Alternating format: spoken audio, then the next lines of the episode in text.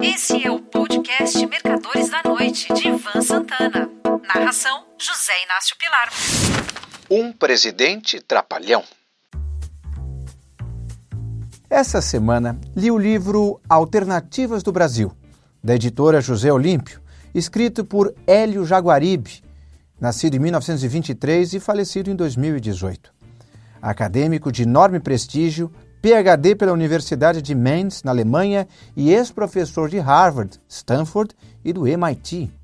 O texto foi publicado em 1989, ainda durante o governo Sarney, logo após a promulgação da Assembleia Nacional Constituinte da Carta Magna de 1988 e ao longo do período angustiante da hiperinflação dos anos 80.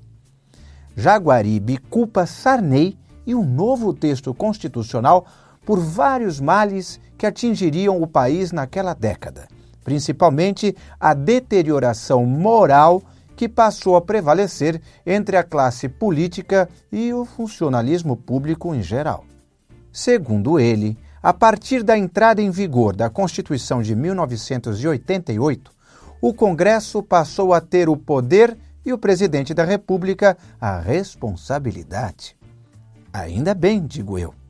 Já imaginariam se Luiz Inácio Lula da Silva pudesse governar sem ter de se submeter ao crivo do legislativo? Beneficiado pelos atos golpistas de 8 de janeiro, que lhe deram um sopro de alívio, Lula achou que era o tal. Visitou a Argentina, Uruguai, Estados Unidos, China, Portugal e Espanha compareceu à coroação de Charles III na Inglaterra e foi convidado para participar do G7 em Hiroshima. Sentiu-se o Todo-Poderoso, um líder mundial. Só lhe esqueceram de avisar que, além dos sete países que dão nome ao grupo, surgiram por lá também a convite Austrália, Índia, Coreia do Sul, Vietnã, Comores Ilhas Cook e Ucrânia. Lula se julgou capaz de intermediar um acordo de paz entre Rússia e Ucrânia, embora não saiba nenhum centésimo da relação entre essas duas nações ao longo dos séculos, sendo que durante um tempão foram uma só, tanto nos tempos dos czares de todas as Rússias como na época da União Soviética. Alguma coisa do seu profundo desagrado quem sabe puseram na mesa errada entre dois chefes de estados errados em um dos banquetes. Deve ter acontecido em Hiroshima, pois ele saiu de lá descendo o sarrafo na Europa e nos Estados Unidos. Já lá se foi o tempo que os militantes do próprio partido do presidente saíam às ruas gritando slogans anti-americanos e jogando pedra nos consulados. Pois bem, Seguindo em frente nessa ops narrativa, o presidente procurou reassumir a liderança da América do Sul. Reuniu em Brasília os chefes de Estado do continente e começou prestigiando o pior deles, Nicolás Maduro, um blend de tiranete com chefe de gangue que subjuga seu povo sem lhe trazer contrapartida material alguma com exceção dos integrantes das milícias e forças bolivarianas, seja lá o que esse adjetivo significa.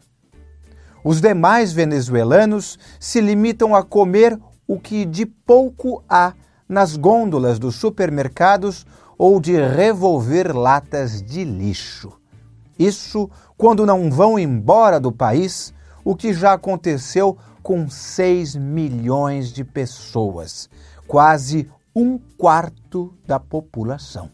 Resultado: os presidentes do Chile, Gabriel Boric, do Uruguai, Luiz Alberto Lacalle, do Equador, Guillermo Lasso, e do Paraguai, Mário Abdo Benítez, criticaram Maduro e, por tabela, Lula publicamente, fora os que devem ter feito isso em conversas particulares quando, logo após tomar a posse, Lula visitou a Argentina, na volta fez uma parada no Uruguai para tentar evitar que Lacaille assinasse um acordo de comércio bilateral com a China, o que esvaziaria o bloco do Cone Sul.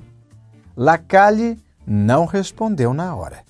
Mas é bem possível que o evento em Brasília o tenha feito tomar uma decisão.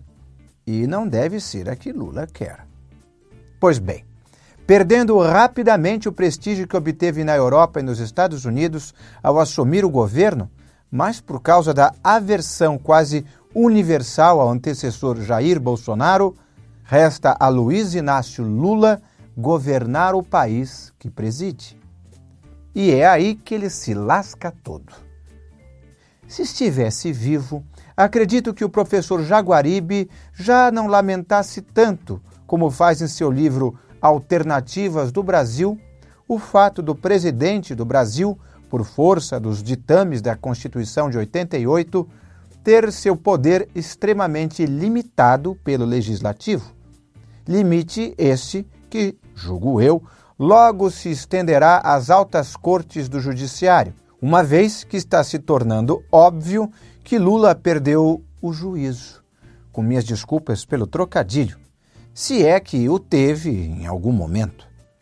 Logo no primeiro dia do governo, Lula assinou diversas MPs, medidas provisórias, entre elas uma que reorganizava o arcabouço, só para usar uma palavra da moda, ministerial deixado por Bolsonaro. Estou escrevendo essa crônica antes da MP ser apreciada na Câmara.